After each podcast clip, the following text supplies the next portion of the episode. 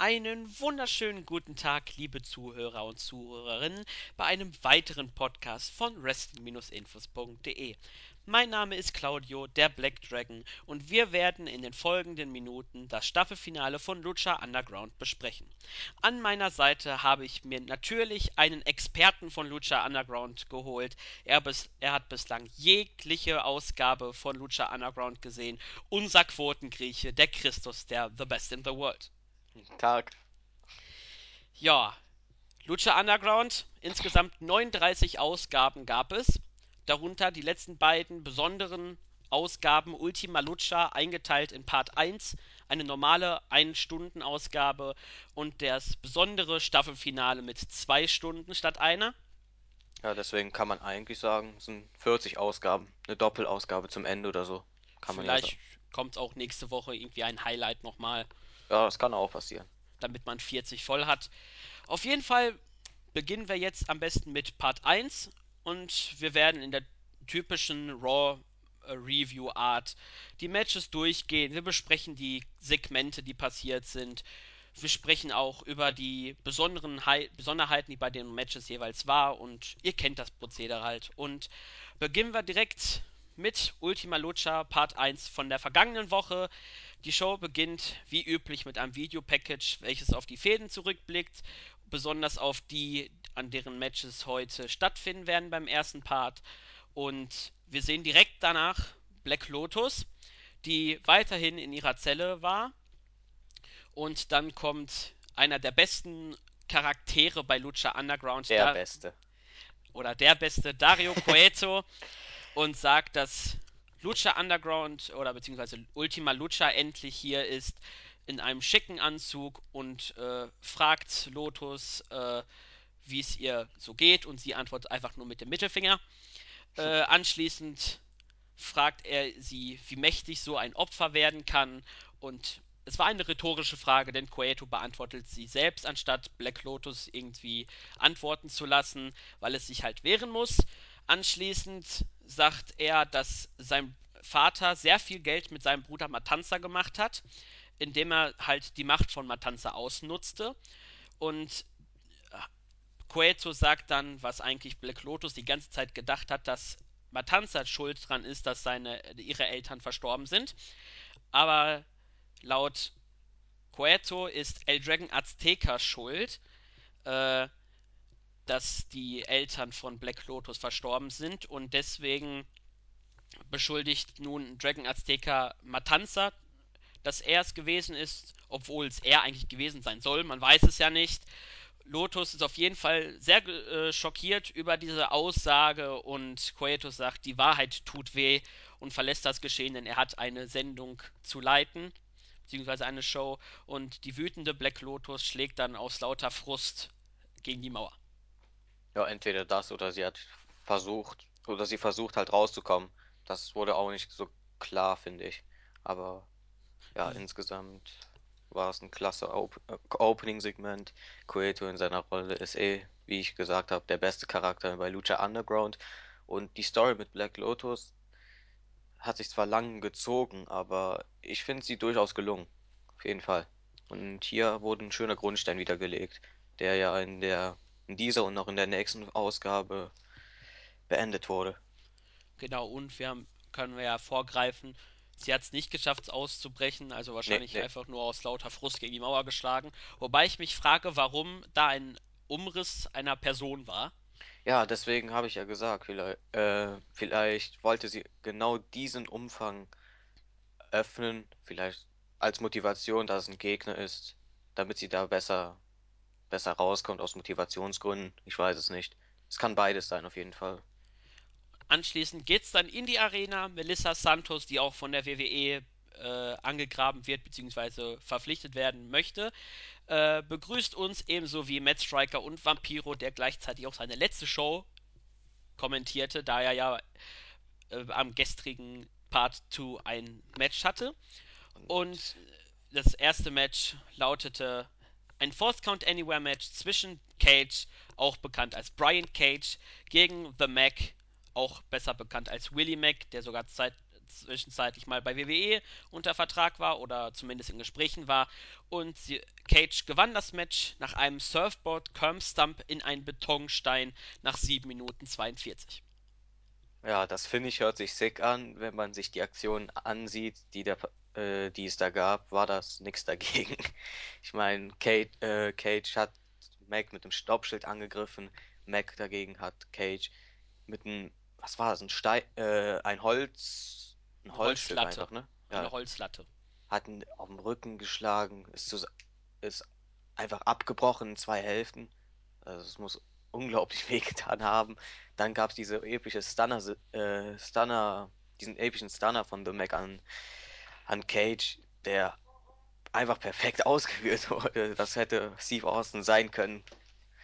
Also es war perfekt als Opener. War es gleichzeitig auch das beste Match am Abend, aber die, von den zwei kann man nicht mehr erwarten. Vier, ein, von mir waren es vier ein Viertel Sterne und das in acht Minuten. Das war Weltklasse.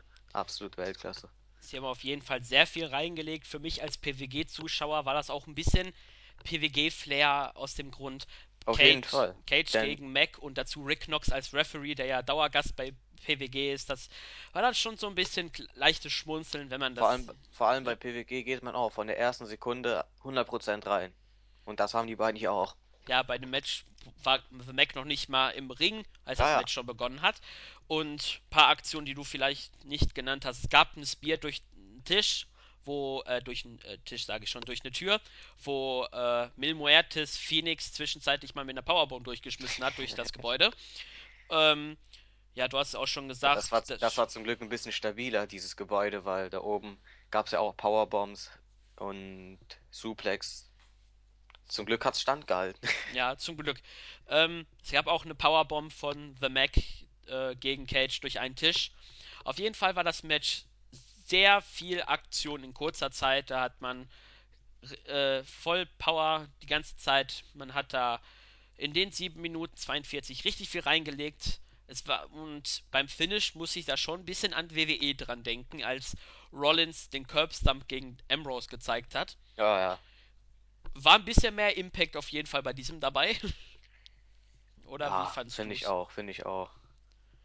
Auf jeden Der, Fall beim Match selbst vier Sterne würde ich schon für geben. Für die kurze Zeit war das sehr viel und bei No Disqualification bzw. False Count Anywhere Matches ist sowieso generell ein bisschen meine Erwartungshaltung immer ein bisschen höher. ja. Bei WWE ginge es, gäbe es zwei Chairshots und die restlichen acht, äh, sieben Minuten wären die beiden im Ring gewesen. Ja, sehr wahrscheinlich. Vielleicht noch sogar ein kleiner, kleines Gebrawle durch die Zuschauerringe. Das kann sein. Das wäre noch vielleicht noch dabei gewesen. Aber Aber, WWE ist ja jetzt nicht unser Thema. ja genau, sondern Lucha Underground. Und falls du nichts weiteres zu sagen hast, würden wir dann schon direkt das nächste Match besprechen. Nee, es war ein schöner Fädenabschluss. Ich habe nichts weiteres zu sagen. Denn Matt Striker und Vampiro haben die weiteren Matches von Ultima Lucha gehypt, die in der gestrigen Ausgabe stattgefunden haben. Und es war Zeit für das Trios Championship Match. Es war nämlich dann nicht ein normales Six-Person-Tag-Team-Match, sondern ein Tornado-Tag. Bedeutet, es waren keine Tags nötig. Alle drei bzw. alle sechs Wrestler waren sofort im Ring. Und die Disciples of Death, die mit Katrina unterwegs waren, gewannen gegen das sympathische Chaotentrio, nenne ich sie mal. Angelico, Son of Havoc, der auch bekannt ist als Matt Cross ohne Maske und Evelise via Pin an Evelise, nachdem Katrina sie mit dem Stone of Death attackiert hatte. Ja, das war leider nicht so gut wie das erste Match, aber für die sechs Minuten war wieder so gut wie alles dabei, was man sich wünschen kann. Und Angelico hat schon wieder sein Leben riskiert. Ich glaube, der Typ will irgendwann, irgendwann mal in einem Wrestling-Match sterben. Denn da, dieser Dive hier war absolut ungesund. Der ist mit dem Kopf auch noch aufgekommen, er war am Bluten. Ist ja schön, dass er uns alle entertainen will, aber der geht irgendwann mal drauf bei so einem, bei so einem Move. Ja, also das war schon ein sehr verrückter Dive. Ist zwar, war das sein zweiter oder dritter Sein dritter, sein dritter. Sein Einmal, erster war damals im Trios Championship Finale und sein zweiter war gegen die Crew in einem Ladder Match. Da hat er einen Dropkick auf den auf der Leiter stehenden. Scheiße, wer war das? Auf jeden Fall ein. Crewmember hat er da einen Dropkick drauf gegeben. Okay, von den drei war das wohl Platz zwei, würde ich sagen, weil der Dropkick war jetzt Der von, Dropkick war auch, ja. vom spektakulär halt, war halt der Dropkick ein bisschen schwächer, aber waren alles sehr verrückte Dives. Insgesamt, Es hat schon einen Grund, warum er wie Dean Ambrose aussieht. ja, wenn man darauf achtet, dann denkt man, das ist Dean Ambrose als äh, Lucha Libre Wrestler. Ähm, wenn ich auch vorgreifen darf, war das nicht der beste Dive von allen, weil da gab's, Ah, da gab es noch einen anderen Dive, aber wir kommen später dazu. Ähm, schwer. Meine ja, waren typisch. der war von der Höhe her ein bisschen anders. Ja, ja. Und ähm, Angelico, hast du ja schon gesagt, der hat sich mal wieder selbst Lebensgefahr gebracht. Ich habe auch gehört, bei PWG, bei seinem Match äh, mit Jack Evans gegen die Young Bucks, soll er wohl von dem Podest, wo die Kommentatoren sind, runtergesprungen sein.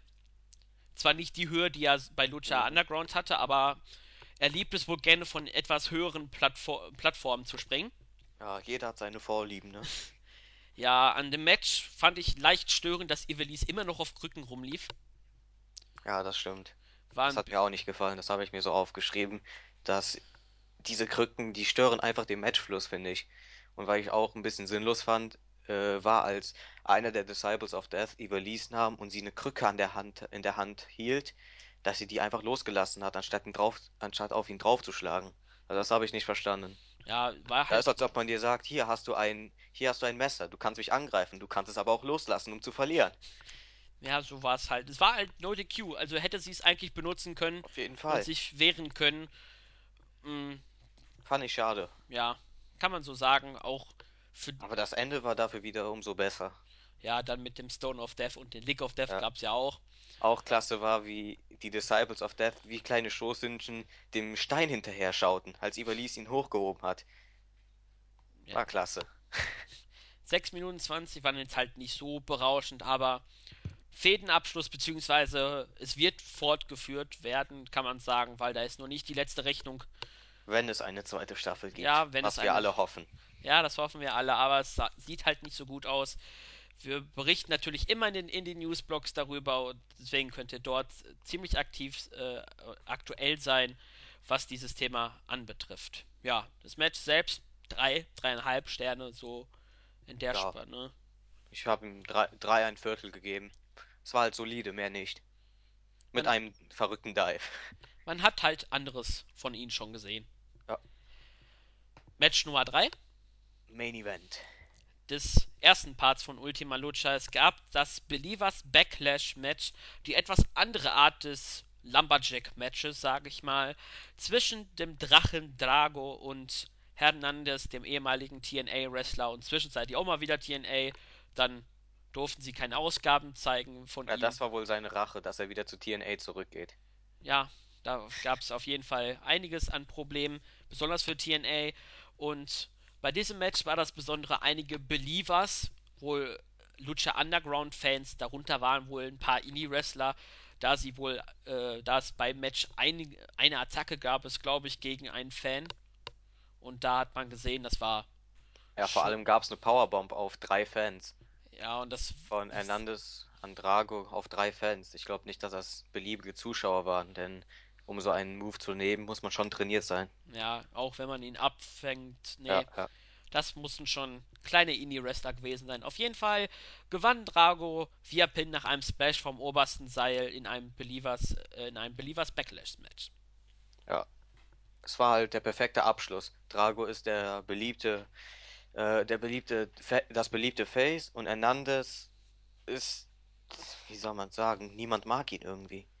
Es Man, klingt hart, aber von den Zuschauern ist er, er ist wirklich von den Wrestlern der Einzige, der permanent ausgebuht wird, egal welche Heels es noch gibt. Hernandez ist der Einzige, der konsequent nur ausgebuht wird. Deswegen war die Matchart vor allem schon ziemlich passend, denn Hernandez hat nicht nur Drago als Gegner, sondern das ganze Publikum, die ganzen Believers. Und Drago wurde halt, als er rausge als er rausgeschleudert wurde, wurde ihm hochgeholfen und damit er weiterkämpfen kann. Als Hernandez rausgegangen ist, haben sich ja, alle wie die Hyänen aufs Fleisch gestürzt. ja. Und Und mit, manche davon haben echt gesessen. ja, man hat's gesehen, mit hat auch Hernandez ein bisschen leid. Man hat nämlich am Ja, ich Kopf, meine, an der Stirn hat man so einen schönen Lederriemen Abstrich gesehen, hat man schön gesehen, dass da einiges abgekriegt hat. Ich glaube, die halt Fans die hatten Rache. Spaß bei dem Match. Auf jeden Fall. Es war halt die perfekte Rache von den Fans an Hernandez und Drago, der Zuschauerliebling, hat gewonnen.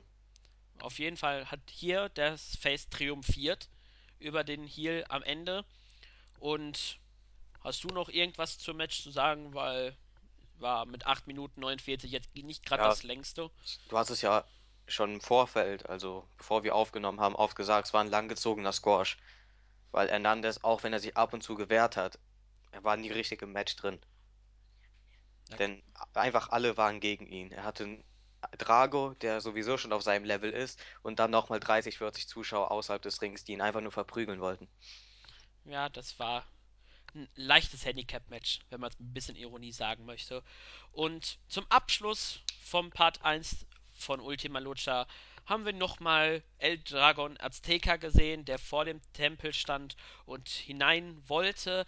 Jedoch stand da ein Türsteher vor ihm und der hat ihm gesagt, du darfst nicht rein, weil sonst die Prophezeiung besagt, dass er sterben wird. Er wollte ihn quasi eigentlich hindern, in den sicheren Tod zu gehen.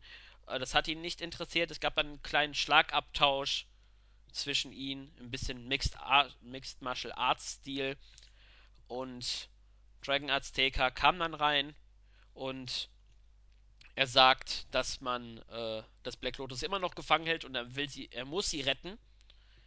Man weiß ja jetzt nicht, ob aus Schutz vor Matanza oder aus, ja, weil er halt schlechtes Gewissen hat. Und selbst wenn er sterben wird, seine, also die Person Dra Dragon Azteca wird immer für immer leben. Und wir sehen nur, wie er den Tempel betritt und Part 1 von Ultima Lucha ist zu Ende. Das hat mich ein bisschen an den Ultimate Warrior erinnert. Ich kann sterben, aber der Geist des Ultimate Warriors wird für immer leben. Und so ähnlich war es auch hier. Und ich finde, das Segment war auch klasse gemacht. El Dragon Azteca hat mir in seiner Rolle persönlich immer gut gefallen, auch wenn es halt ein bisschen am Anfang ein bisschen komisch war, weil es eher lächerlicher dargestellt wurde. Aber als Lehrer war es doch ziemlich cool.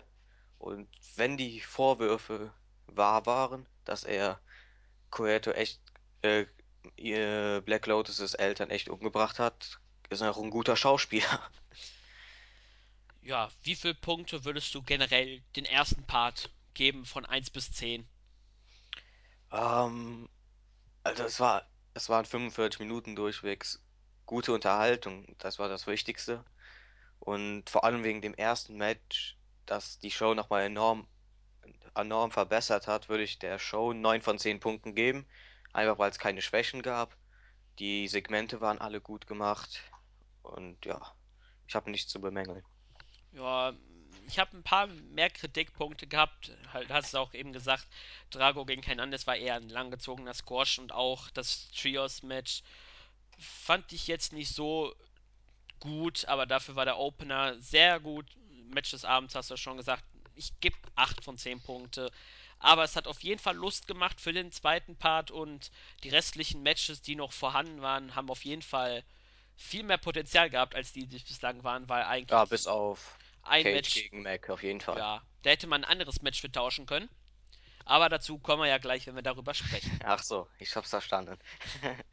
Und dann gestern, oder beziehungsweise, von, weil wir Heute. vom 5.8., wir nehmen ja einen Tag nach Ultima Lucha Part 2 auf, kam es dann zum zweiten Part.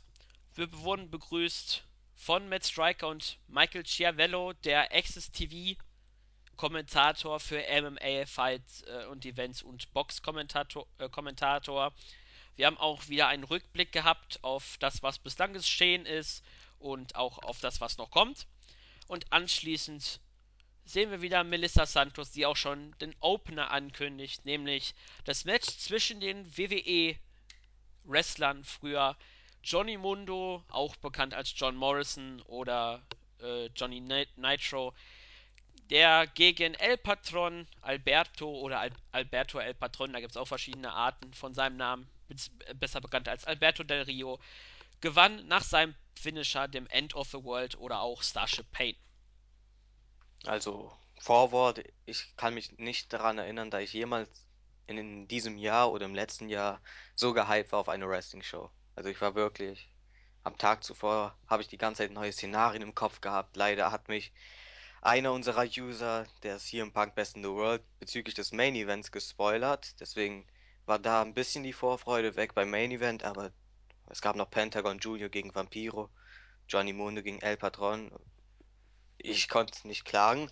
Und dann zum Opener. Also ich war überrascht, dass dieses Match der Opener war, weil für mich war, stand eigentlich fest, dass es ein Co-Main-Event wird, weil Johnny Mundo und Alberto El Patron sind einfach die größten Mainstream-Stars, sage ich mal.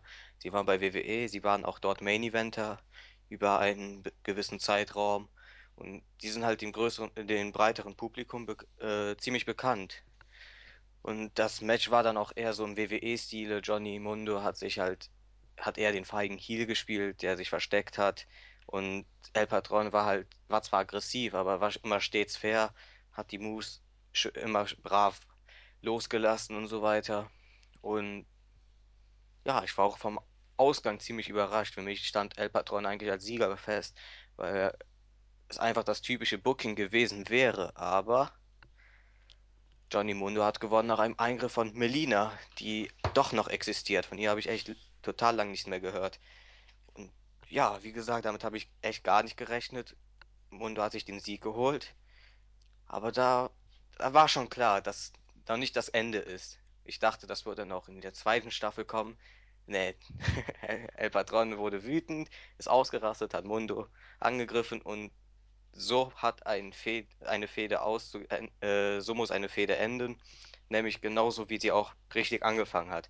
Mit der Aktion, er hat ihn mit dem Kopf heraus durch ein durch ein Fensterglas, Fensterscheibe, was war's? Durch eine Türscheibe. Türscheibe. Ja, durch eine Türscheibe durchgeworfen, war damit der Sieger.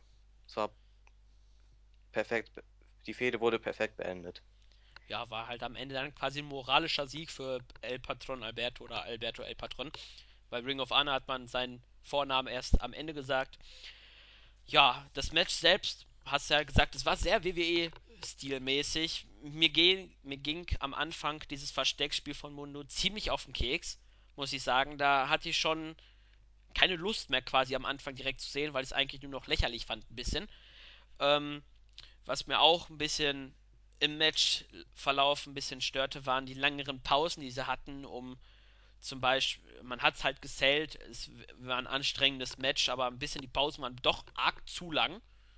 Und ja, die Rückkehr bzw. die Ankunft von Medina Perez bei Luna, äh, bei Lucha Underground äh, war überraschend, muss ich sagen. War nicht damit zu rechnen, weil ich eigentlich, weil es eigentlich gar keine Vorzeichen dafür gab. Und ähm, ja, am Ende hast du gesagt, es gab dann die Feierei von Mundo und Melina und dann gab es dann den Brawl, Mundo durch das durch die Türscheibe heftig am Bluten. Es war nicht das einzige Mal und das letzte Mal, dass wir Blut sahen. Und dann hat auch noch Melina versucht, Alberto del Rio bzw. Alberto El Patron anzugreifen. Und dafür gab es dann ein paar Schläge auf den Popo als Erziehungsmaßnahme. Matt Striker drückt hier immer noch den Replay-Button. Ja, er hat, Hat er angekündigt. er hat gesagt, er nimmt das Match auf und zählt dann, wie viele Schläge es auf dem Popo waren. So war der Matt Striker auch. Bei der letzten Show ist mir auch eben eingefallen beim False Count Anywhere Match, als Cage aus dem Stunner ausgekickt ist, hat er gesagt, man kickt nicht aus dem Stunner aus.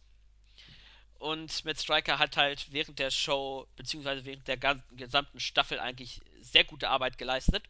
Mhm. Und ja, das Match selbst, hm, ja, dreieinhalb. Es war Ja, ein bisschen höherer Durchschnitt. ich habe auch dreieinhalb gegeben. Es war zu erwarten, was von ihnen kam. Und vielleicht gibt es noch, wenn es eine Staffel 2 gibt, nochmal ein Aufeinandertreffen, um es endgültig zu klären. Weil es war ja kein faires Ende. Weil auch der Referee zwischenzeitlich ausgenockt war. Vielleicht gibt es dann ein No-DQ-Match oder ein Submission-Match oder two, two out of three falls. Wer weiß, Oder wer weiß. Melina on a pole. Wenn Lucha Underground Vince Russo holt, dann höre ich auf, Wrestling zu schauen. Ja, das wäre schlimm. Noch irgendwelche Anmerkungen zum Match oder zum Nee, Match nee, Brawl danach? ich habe fertig. Anschließend sehen wir dann Backstage El Dragon Azteca, der dann vor der Zelle von Black Lotus steht und er sagt ihr, er möchte sie befreien. Doch dann kommt Dario Cueto hinzu und sagt zu Azteca, und er erinnert ihn quasi daran, dass er niemals ein Ehrenmann war und sagt auch, dass er gegen die Proph dass die Proph Prophezeiung eintreffen wird und er sterben wird. Und anschließend lehnt sich Azteca Dragon an die Zelle von Black Lotus. Auf einmal aus dem Nichts hält Lotus ihn fest und äh, setzt einen Choke an. Und als dann sie den Choke weiterdrückt, nimmt sie eine Hand los und verpasst ihm einen Schlag in den Rücken bzw. auf die Wirbelsäule. Man hört das Knacken davon und wir, wir wissen, der, die fatalen Folgen war. El Dragon Azteca ist nicht mehr unter uns. Zumindest diese Person, die er auch am Anfang gesagt hat. Und Dario Cueto sagt dann, äh, hat dann die Zelle von Black Lotus geöffnet und sagt, dass er der Einzige ist, der ihr weiterhelfen kann. Und sie müssen fliehen und einen neuen Tempel errichten. Und als sie dann fliehen wollen, erinnert Black Lotus ihn daran, ob er nicht auch Matanza mitnehmen möchte. Und tatsächlich ist dann die Zelle von Matanza geöffnet worden und die Szenerie ist vorbei. Ja, klasse Segment. Und Black Lotus hat Dario Cueto tatsächlich geglaubt. Das finde ich auch schon mal ziemlich krass, um ehrlich zu sein. Denn Dario Cueto ist ja der Manipulator und er hat es echt geschafft, Black Lotus zu manipulieren. Ja, auch, dass sie so weit geht, ihren Lehrmeister umzubringen. Mhm. Das ist Obwohl das, dass jemand so weit geht, dass er seinen Lehrer fast tötet, kommt ja auch noch. Ja, da sind äh, wir nämlich. Was soll, man, was soll man noch viel dazu sagen? Es ist halt. Az, äh, El, Dra El Dragon Azteca ist beendet, diese, dieses Segment, äh, diese Story. Na, ich, ich habe dann. zumindest. Ja, zumindest mit der Version, ja, ja, mit, die wir gesehen äh, haben. Black Lotus und Dario Cueto und Matanza wird es weitergehen, aber. Ja, dazu kommen Dragon wir auch am Ende dann. Wohl fertig. Nicht zu weit vorgreifen am Ende. Sprechen ja. wir noch darüber. Als nächstes war es dann Zeit für eins der meistgehyptesten Matches von Ultima Lucha, dem Zero Miedo, also No Fear Match zwischen Pentagon Junior und Vampiro, der mit Facepaint und als Priester verkleidet zum Ring kam. Und in 14 Minuten 12 haben wir eins der brutalsten Matches gesehen, die es, glaube ich, jemals im TV gab. Pentagon Junior gewann gegen Vampiro via Pin nach einem Slam auf einen brennenden Tisch. Alleine der Finish sagt schon einiges, wie das Match war und du gibst uns ein paar Punkte noch mehr dazu. Ja, holy shit, ne? Das war, wie du gesagt hast, eines der brutalsten Matches, das ein TV gab und mal abgesehen von äh, CZW ist es wohl auch in, in Amerika eines der brutalsten aller Zeiten gewesen. Denn man muss es ja so sehen, Vampiro ist körperlich komplett am Ende. Der hat so viele Jahre gekämpft, hatte jetzt so viele OPs und der hat trotzdem jeden einzelnen Spot genommen, den Pentagon ausgeführt hat. Der, und Pentagon genauso, er hat auch jeden Move genommen, den Pentagon ausgeführt, äh, den Vampiro ausgeführt hat und das Match war Weltklasse. Storytelling war perfekt, Vampiro hatte Ringross, er kommt am Anfang rein, kassiert zuerst einmal doch er will nicht aufgeben. Er wird von der Tra er wird ja abgetragen, steht aber auf, kommt zurück und dann gibt es eine epische Schlacht, wo beide hin und wo es einen einfachen Schlagabtausch gibt. Ein Spot nach dem anderen. Es gab keine Pausen, es war Weltklasse. Ja, besonders die Leuchtstoffröhren waren Leu sehr ja, beliebt. Leuchtstoffröhren, die Reißzwecken. Wie gesagt, Vampiro ist sicherlich 60 Jahre alt, oder? Ähm, kann so ich mal nachschauen. Ja, und so viele Operationen, wie er, wie er, die er gemacht hat und dann doch trotzdem noch so viele Spots nehmen. Da ist als ob der Undertaker in zehn Jahren noch solche Spots nehmen würde. Das ist krank. Ähm, also Ian Richard Hod Hodkinson ist 48. 48 erst. Ja. Doch noch so jung. Ja, hat aber auch sein Debüt 1984 äh, gehabt, also vor 30 Jahren. Und ist schon ein bisschen länger her gewesen, dass er aktiv war. Ja, zum, falls du keine Punkte mehr hast, ähm, ich habe mir aufgeschrieben, es war einfach total sick. Einfach total krank und dieses Storytelling hat man einfach wunderbar gemacht.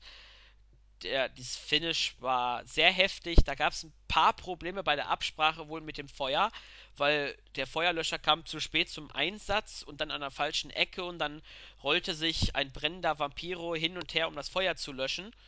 Da war wohl ein paar Abstimmungsschwierigkeiten dazwischen und es war einfach wunderbar, das Match, einfach weil es so brutal war. Sie haben sich einfach wirklich die Rübe eingeschlagen, im wahrsten Sinne des Wortes. Pentagons Junior äh, Maske zerrissen, äh, er mit einem tiefen äh, Cut. Beide haben auch noch das Blut des jeweils anderen abgeleckt und das eigene auch noch. Also, die sind da wirklich über auf jede Stufe vom Krass gekommen.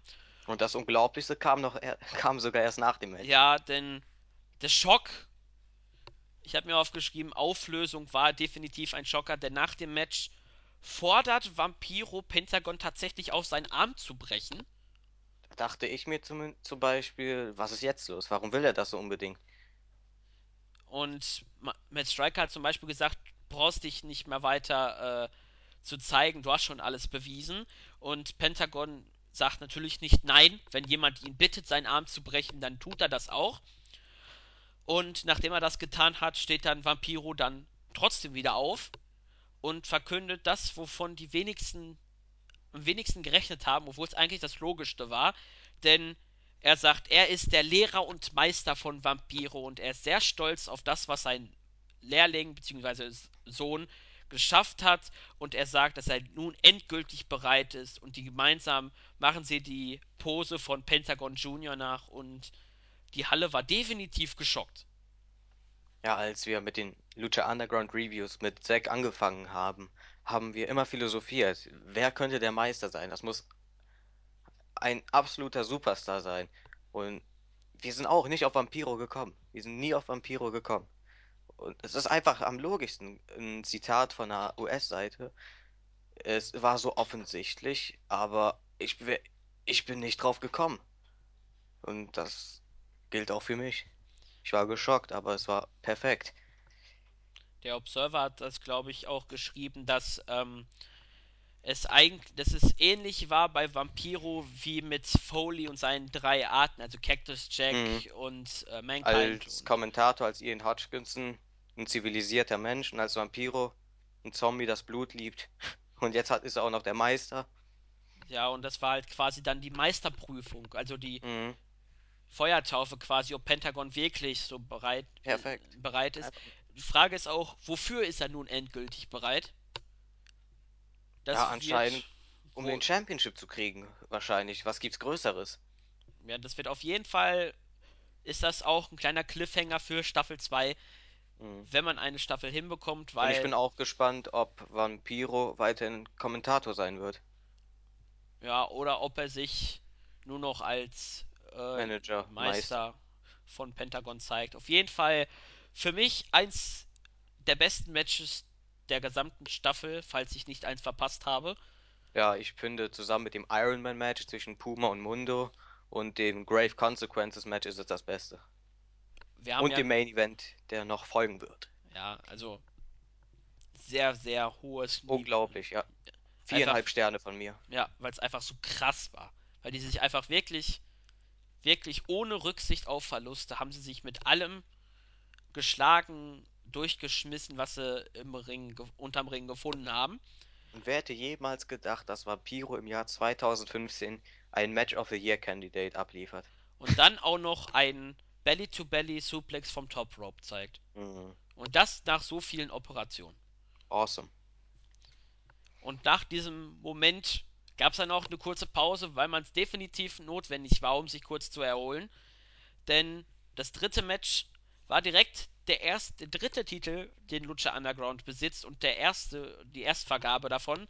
Denn der Gift of the Gods Championship wurde vergeben in einem Seven-Way-Match. Phoenix gewann gegen Aerostar, Bengala, Big Rick, der einzige, der keine Medaille gewonnen hat, die nämlich Cuerto ihm gegeben hat. Jack Evans, King Cuerno und Sexy Star via Pin an Jack Evans nach seinem Finisher bzw. dem Piledriver. Ja, hier gab es den zweiten unglaublichen Dive von Aerostar. Der war so wie ich es mitbekommen habe, sogar von noch höher, oder? Ja, also da, wo die Zuschauer noch stehen, oben, da gab es, glaube ich, noch eine höhere Ja. Empore so. Und davon dort ist er runtergesprungen. Das war einfach Mhm. krass. Ja, und out of nowhere kam das auf jeden Fall. Uh, Phoenix als Sieger war für mich neben Jack Evans äh, am wahrscheinlichsten, denn Jack Evans könnte so einen Push gebrauchen und Phoenix macht halt sehr viel Sinn, weil es wahrscheinlich auch wahrscheinlich war, dass Mil Muertes den Championship gewinnt und die beiden haben ja eine ziemlich lange Vorgeschichte, dass Phoenix dann irgendwann mal sein God of äh, Gift of Gods Championship gegen Mil Muertes eincasht, sage äh, ein ja Ja. und das macht hat halt am meisten Sinn gemacht und auch was auch Sinn gemacht hat, mir aber persönlich nicht so gut gefallen hat, war der Eingriff von Marty Martinez, der ja von Anfang an einer dieser Medaillen wollte, weil es ja seine Bestimmung war, hat er gesagt. Und weil, glaube ich, auch dieses Emblem aussah wie eine Motte. Glaube ich, das ja, hat er ja, auch das eine sah gesagt. wie eine Motte aus, genau. Und er hat ja auch immer von Aztec Pride gesprochen und so weiter. Und ja, auch Daivari hat ange eingegriffen, aber das hat mich persönlich nicht so sehr gestört. Ja, ich fand das auch nicht so toll, die Eingriffe. Das stört ein bisschen den Fluss des Matches. Martin Martinez gegen Sexy Star war. Sexy Star nervte eben ein bisschen im Match. Also sie Hm. be, ähm, ja, konnte mich nicht überzeugen. Auch Big Rick nervte extremst. Ich fand ihn wirklich Ich als. fand ihn gar nicht mal so schlimm, weil in der Rolle als Big Rick finde ich ihn wirklich gut. Als Ezekiel Jackson hat mich damals immer genervt, aber Ich Big fand's ein bisschen störend, wenn du da sechs schnelle Personen hast, die überall rumfliegen und hast du auf einmal diesen Klotz Big Rick. Manche ja gut, aber bei solchen Matches gehört meistens auch ein Powerhouse dazu, also ich kann es schon verstehen. Ja, ich fand man, es auch nicht schlimm. manche mögen's, manches mögen's nicht. Ähm, was mir auch einfällt, zum Beispiel bei einem Splash von Sexy Star vom Top Rope gegen, ich weiß nicht, Jack Evans war das und glaube ich King Cuerno, kam auf einmal Phoenix von hinten, packt die beiden im Mhm, Schwitzkasten, um den Move einfach zu kassieren. Laut dem Motto, ich kassiere ruhig mit, dafür sind die beiden dann ausgeschaltet. ja. Also er hat sehr viel geschluckt, aber auch selbst, Ja, selbst er war auch einer der drei Leute, die den Dive von Aerostar kassiert haben. Und das musst du schon Respekt für haben, wenn Aeros da von da oben runterspringt. Man muss sowieso vor Phoenix Respekt haben, weil er sich von Mil Muertes umbringen lassen, gelassen hat. Ja, Und zwar zweimal. einmal hat er ja gewonnen. Ja, und trotzdem war er, war er so gut wie tot. und da steht quasi 1-1 zwischen ihnen, wenn man es so sagen möchte. Ja, Deswegen hat es schon Sinn gemacht, dass er den Titel hat, aber auch nur, wenn Mil Muertes den Titel gewinnt. Bis zu diesem Zeitpunkt wussten wir es ja noch nicht, falls wir den Taping-Bericht nicht gelesen haben, so wie du, Christos. ja, und wenn es einer nicht gesagt hat. Ja, liebe Grüße hier an den Maxi, Von mir CM nicht. Punk, Von mir nicht. Best in the World, falls er es mitkriegt, Von mir nicht. in schönes Südtirol. Wir werden dir sagen, du wurdest erwähnt, positiv natürlich.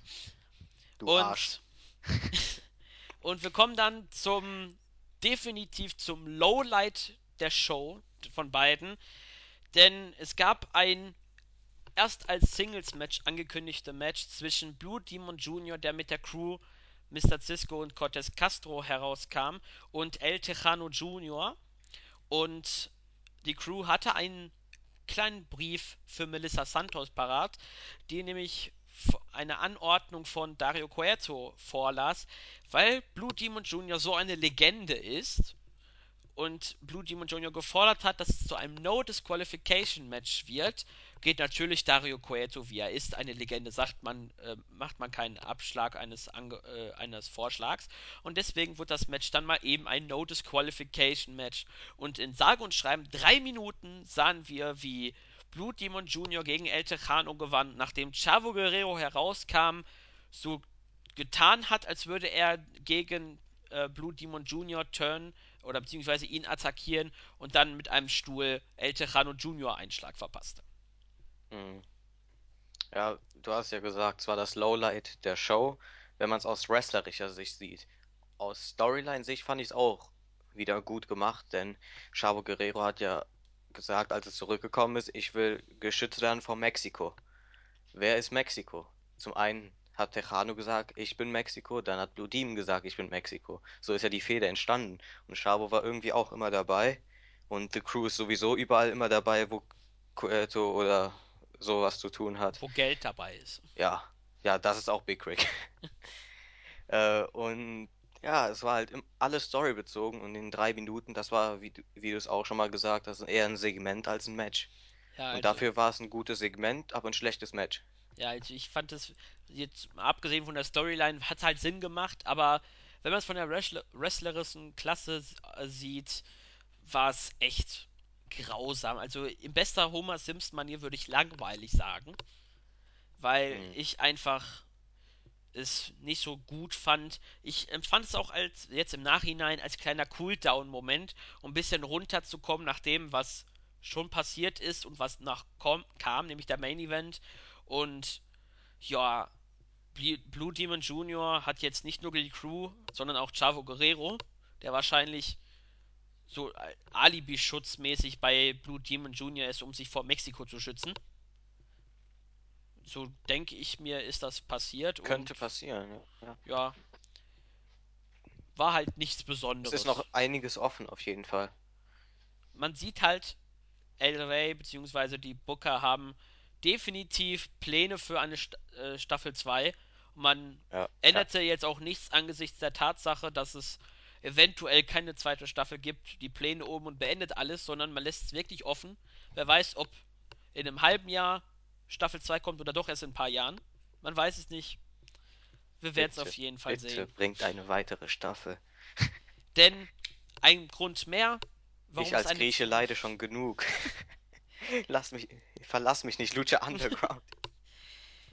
Denn ein weiterer Grund, um Lucha Underground Staffel 2 zu sehen, war definitiv der Main Event, der es wirklich in sich hatte und auch den Begriff Main Event wirklich verdient hat. Denn der Lucha Underground Championship stand auf dem Spiel. Mil Muertes gegen Prinz Puma, der ohne Conan antreten müsste, da dieser bereits, äh, wie man in Begraben wurde. Ja. Und Katrina hielt sich auch groß, weil äh, eigentlich ziemlich aus dem Match zurück, hielt ab und an mal den äh, äh, Stone of Death hoch, aber ansonsten war sie auch eher äh, nur eine Randfigur. Denn Mil Muertes gewann gegen Prinz Puma via Pin nach einem Flatliner vom obersten Seil und ist der zweite Lucha Underground Champion. Ja, und das Match war auch absolut awesome. Vor allem habe ich im Vorfeld mitgerechnet, dass Muertes Puma praktisch killen wird. Es, er wird irgendwie so dominant sein wie gegen Phoenix, aber Puma hat die ganzen 18 Minuten mitgehalten. Es war nicht deutlich, Puma hatte seinen Finisher, Muertes hatte seinen, beide kamen raus. Es war auf jeden Fall ein Duell auf Augenhöhe. Und ja, schlussendlich hat Muertes den Titel gewonnen. Das ist konsequentes, gutes Booking. Man hat ihn nicht zwischendurch fallen gelassen auch als er aus den Shows geschrieben wurde, war er immer noch praktisch präsent mit Katrina. Und es war einfach gut gemacht. Kann man nichts weiteres drüber sagen. Das Match war perfekt, viereinhalb Sterne wieder von mir. Und die Story war, wurde sehr gut beendet. Puma wurde auch keinesfalls geschwächt. Er ist der Erste, der wirklich perfekt mithalten konnte. Ja, das war wirklich die schwerste Herausforderung für Mil Muertes. Ähm, was ich mir aufgeschrieben habe, neben dem großartigen Matchverlauf, das was sehr spannend war, auch wenn man wusste, wer gewinnt, war es dennoch, teilweise hat man ein paar Pins wirklich so genommen, wie sie waren. Ähm, und einen kleinen, einen kleinen unglücklichen Spot gab es, äh, nämlich als Puma am Apron stand und Mil Muertes sein Spear zeigte und versuchte, Puma durch diesen Tisch zu werfen, gab es leider ein bisschen Timing-Problem, beziehungsweise nicht so geplant, war nicht so, wie es geplant war, Ein denn bisschen zu seitlich. ja, er flog ein bisschen zu seitlich drauf, eher nur auf eine Seite vom Tisch. Der, und dann eine eher spontane Aktion gab es dann mal eben eine Powerbomb durch den Tisch, damit der Tisch halt kaputt geht, so wie es halt wohl geplant war. Und es war wirklich ein wirklich toller Abschluss von, vom Wrestlerischen her von Lucha Underground, beziehungsweise Ultima Lucha, äh, Ultima, äh, Ultima Lucha. So. Äh, ja. Nach dem Match kamen noch die Disciples of Death heraus und Der gemeinsam Tod hat triumphiert. Ja, der Tod und die Heels haben triumphiert.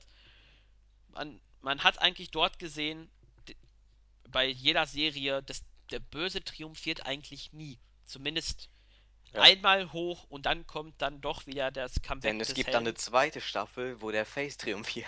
Ja, und eventuell durch die Tatsache, dass Phoenix jetzt den Gift of Gods, Gift of the Gods Championship hat und dieser besagt, dass man eine Titelchance bekommt, wäre es natürlich logisch, Phoenix gegen Mil Muertes Wobei ich denke, Match dass. Puma noch erstmal sein Rematch bekommen wird. Ja, ebenfalls steht auch noch ähm, in Frage, ob es wirklich überhaupt Phoenix sein wird, der den Titel haben wird. Denn Genau, denn man kann ihn verlieren, ne? Ja, Cueto hat gesagt, es wird auch normal auf dem Spiel stehen und der erste Kandidat hat sich auch schon herauskristallisiert, denn nachdem die Show zu Ende war, sahen wir noch einige kleine Segmente, denn Dario Cueto und Black Lotus waren im Büro und Black Lotus sammelte das ganze Geld ein, was sie finden konnte und Cueto sammelte auch alles ein und rannte nochmal zurück äh, aufs, äh, in sein Büro, um einen roten Bullen nochmal mitzunehmen.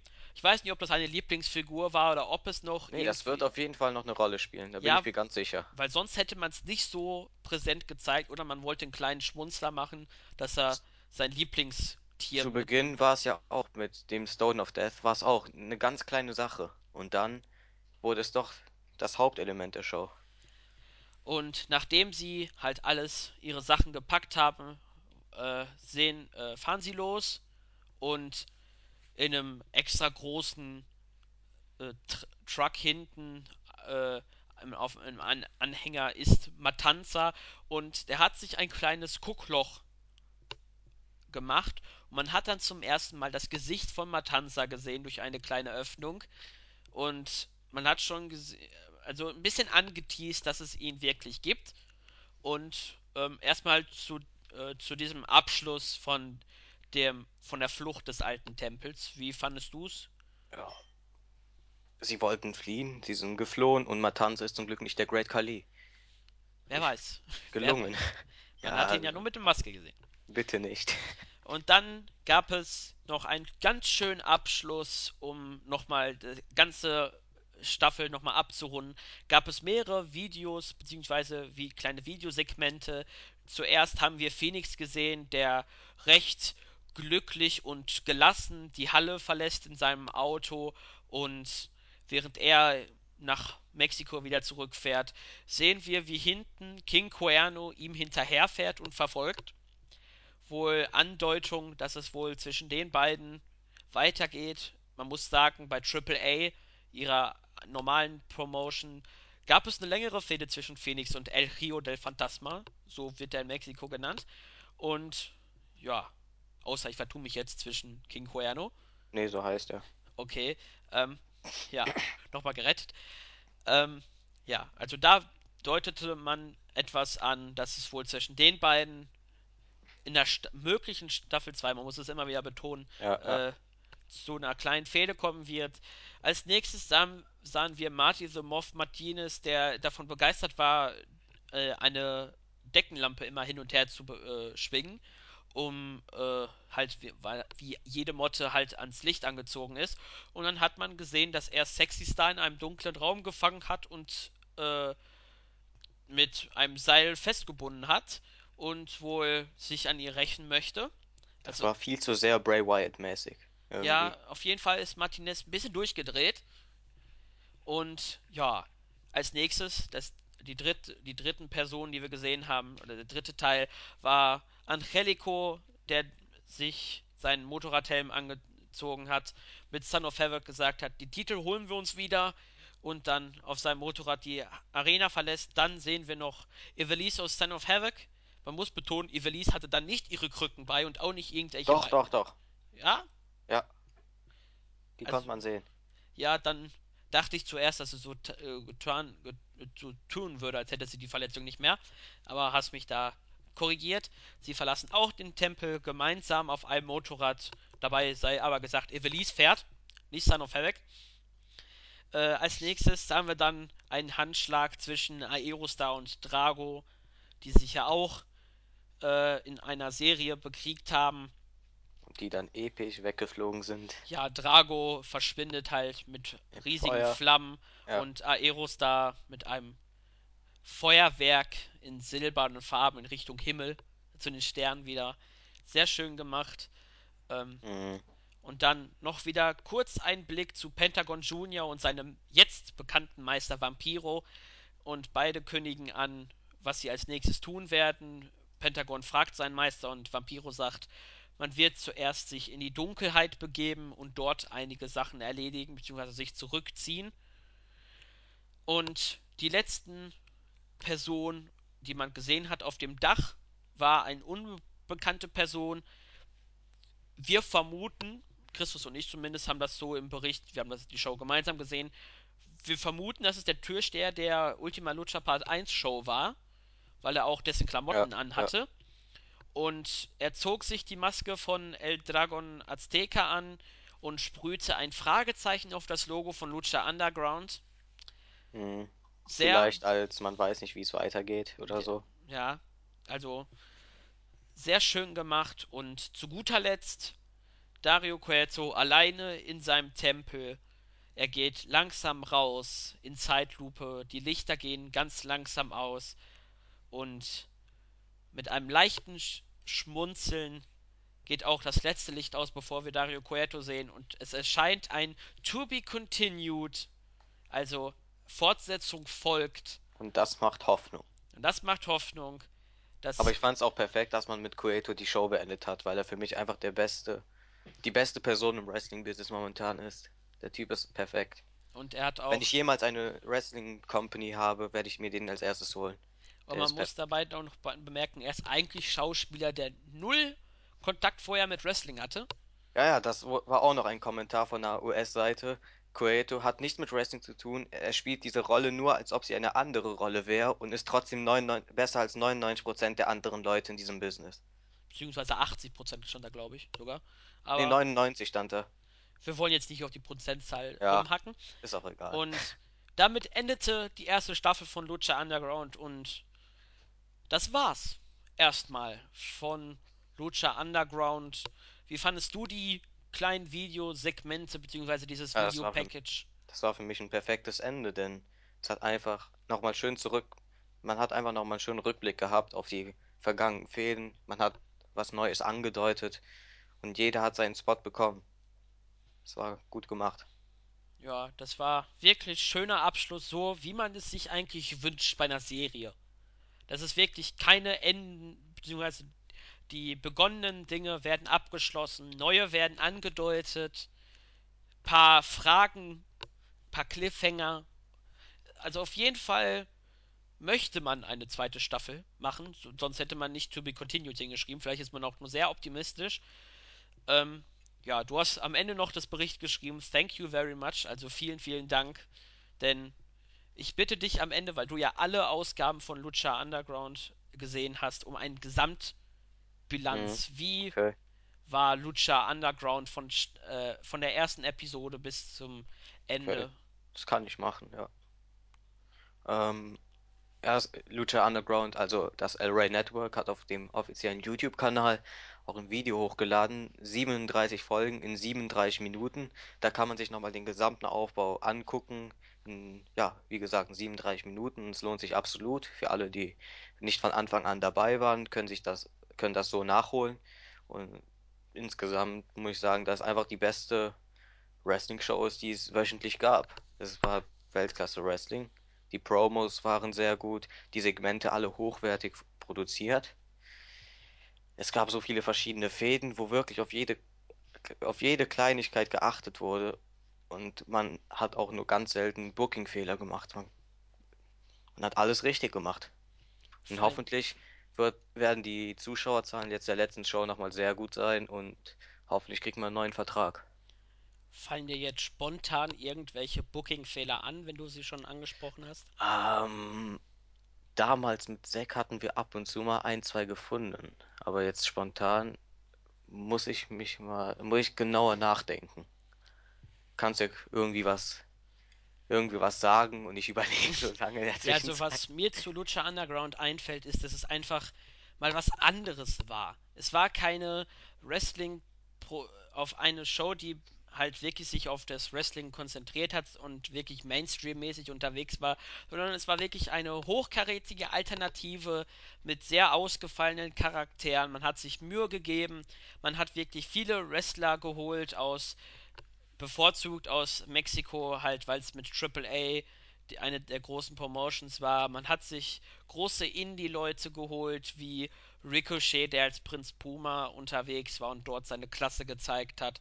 Mit ähm, Johnny äh, Mundo. Mundo bzw. John äh, Morrison hat man auch äh, einige Mainstream-Stars gehabt. Äh, Alberto El Patron war auch halt durch seinen AAA World Title halt auch dabei und war halt auch ein großer Star mit Vampiro und Matt Striker.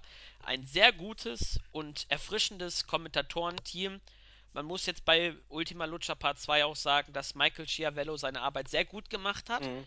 Fand ich auch. dafür, dass er eigentlich mehr auf Boxen und ähm, MMA Er fokussiert hat auf ist. jeden Fall jeden over gebracht. Ja, und auch ab und an gab es auch in den Matches jeweils kleine MMA-ähnliche Situationen. Da konnte er natürlich aufblühen ein wenig. Aber er hat das sehr gut gemacht für die zwei Stunden.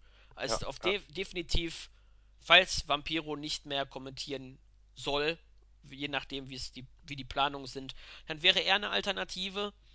Chael Sonnen ist ja jetzt auch im Wrestling-Business aktiv. Ja, Wenn wir aber, ganz viel Glück haben, kommt er ja, vielleicht aber auch zu er ist ja fest bei äh, Global Force Wrestling und da bin ich mir eher nicht so sicher, ob es äh, Also ich find's klasse. Ja, natürlich. Man darf ja träumen. Ja, Chael Sun wäre schon eine Hausnummer. Sagen wir es mal so. Jim Ross wäre auch grandios. Ja, ja, ja. Mit Matt Striker hat man ja bei Wrestle Kingdom ähm, Und auch früher gesehen. bei WWE Ja, gab's das auch ab zu mal. das war wirklich. Also es gibt da wirklich gute äh, Sachen. Die Fäden wurden alle. Das, was mir besonders äh, am Herzen liegt bei Wrestling, die Fäden hatten nicht nur Sinn, sondern sie wurden auch sinnvoll abgeschlossen. Ah, beispielsweise beim Aztec Warfare Match. Äh, Mundo hat Ki äh, King Cuerno eliminiert. Normalerweise bei anderen Promotions würde das King Cuerno nicht interessieren. Bei Lucha, Lucha Underground wollte King Cuerno sich rächen, hat ihn wochenlang attackiert, bis es dann halt das Entscheidungsmatch gab. Es, wirklich, jede Kleinigkeit spielt hier eine Rolle. Und da wurde auch ab und an mal nicht auf dieses äh, stupide und eng geschnittene Face versus Heel Hm. äh, Übrigens habe ich ein paar Booking-Fehler gefunden. Einen. Und dieser Nämlich wäre. Pentagon Junior gegen Sexy Star gab es da mal. Da war Pentagon noch, meine ich, hatte er dann seine Winning Streak und plötzlich out of nowhere hat Sexy Star ihn besiegt und das hat ein bisschen sein Momentum äh, ein bisschen Momentum genommen. Da, das ist spontan ein Booking-Fehler, der mir so eingefallen ist. Ja, das hat ja auch dann. Das war ja auch der Moment, wo Vampiro dann äh, ihn davon Nee, nee, das kam erst danach. Das kam Achso, erst eine Woche danach. Da gab es ein Rematch und da wollte äh, Vampi äh, Pentagon halt äh, den Arm brechen und dann kam Vampiro zum Save. ich glaube, das Match hat er, glaube ich, auch verloren, oder? Nee, das hat er gewonnen, Achso. weil Superfly eingegriffen hat. Ach ja, da gab es ja auch die Fehde mit dem Ja, ja. Mask vs. Mask Match. Auf jeden Fall, man hat auch öfters mal drauf ignoriert, Face gegen Face oder Face gegen Heel zu stellen. Zum Beispiel bei dem Masken-Match Sexy Star gegen Superfly. Das waren beides Faces. Ähm, ich müsste mich jetzt ein bisschen. Aerostar gegen Drago waren zwei Faces. Es gab auch äh, schon mal zwei Heel-Match. Ich glaube, Heel gegen Heel gab es auch schon mal. Zwar Ja, The nicht. Mac und Cage sind ja im Prinzip auch beide Heels. Boah, also, man, man fokussiert sich nicht auf dieses strikte wie bei WWE Face gegen Heel. Zu Und Beginn Puma gegen Mundo war auch ausschließlich Face. da war Mundo noch so ein bisschen Ja, Face-mäßig unterwegs. Auf jeden Fall hat man gezeigt, man muss nicht immer Face gegen Heel haben, um interessante Matches zu haben. Ein bisschen Abwechslung und kunterbunt durchmischen ist auf jeden Fall auch ganz schön.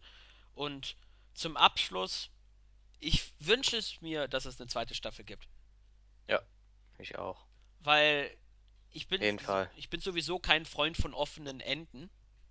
Hm. Und mich interessiert es viel zu sehr, wer Mil Muertes den Titel abnimmt.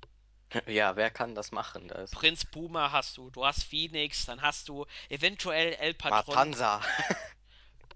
Das Das ist auch, das das ist auch eine ich, Frage, ob wir jemals Black Lotus und Matanza sehen werden im Ring. Ob es da jemals, ob es nur dieses Segment weiter sein wird, Segment für Segment, ob es diese Segmentfehde oder Story sein wird, oder ob man sie auch wirklich mal live vom Publikum sehen werden. Und Dario Cueto hat ja gesagt, er wird jetzt einen neuen Tempel bauen, als quasi Pausenstand. Mhm. Und es, Gucken wir mal, was noch passiert. es ist auf jeden Fall, war das eine sehr schöne Alternative zu WWE, zu Ring of Honor, was teilweise auch äh, eine Abwechslung, weil es halt äh, auch wieder dieser Mix war von Stories und so weiter. Auf jeden Fall, Lucha Underground hat überzeugt und hat viele Fans gewonnen. Ja. Ähm, könnte ich noch zwei, drei Leute grüßen, weil ich habe mir das heute notiert. Die ja, zwei, kannst du äh, machen. nämlich den That Damn Good, mit dem habe ich ziemlich viel in letzter Zeit geschrieben. MMA, Wrestling. Ja, schöne Grüße an dieser Stelle. Der Chris B., der freut sich immer auf Lucha Underground Reviews. Der kann sich jetzt wieder freuen. Und dann noch mein Kollege, der Zack. Ja, der hat ja mit dir die Reviews gemacht. Dann Ja, ja, gab es leider einige Team, äh, Terminprobleme, die das ja, dann Ganze dann ja. eher auf Eis legten. Ja, ich grüße die Crestfallen. Sie wünscht sich immer irgendwie Podcasts mit den alten Leuten, die bei den früheren Podcasts mal dabei waren. Hm, Ich grüße noch äh, den Andreas, den Silent Pflücker. das stimmt, stimmt. Ja. Nicht zu vergessen, der Mr. Incognito, der Jens. Ja, Nicht der Jens. nicht der Jens, genau. Ansonsten wünsche ich noch, ähm, wen grüße ich denn noch? Ähm, das Und Geburt, Buvi, alles ja, gut, alles Gute nachträglich. ja, das Geburtstagskind, der hatte Mittwoch Geburtstag. An- Ganz vergessen. Böser Christus. Das gibt Ärger. Ja, Ja, ich werd gebannt. ansonsten war's das eigentlich schon mit der Review zu Ultima Lucha und dem Gesamtende von Lucha Underground. In den Indie-News-Blogs werden wir so viele Informationen wie es geht natürlich immer wieder auf dem Laufenden halten, wie es aussieht, Staffel 2, ob es eine gibt oder ob es das Ende von Lu Ultima Lucha war und beziehungsweise von Lucha Lucha Underground. Underground. Ich bin jetzt ganz schon in diesem Themenbereich drin. Auf jeden Fall hat es mir Spaß gemacht, Christos. Oh, mir auch. Und ich würde dann sagen, das war's und Anders sein ist nicht verkehrt. richtig.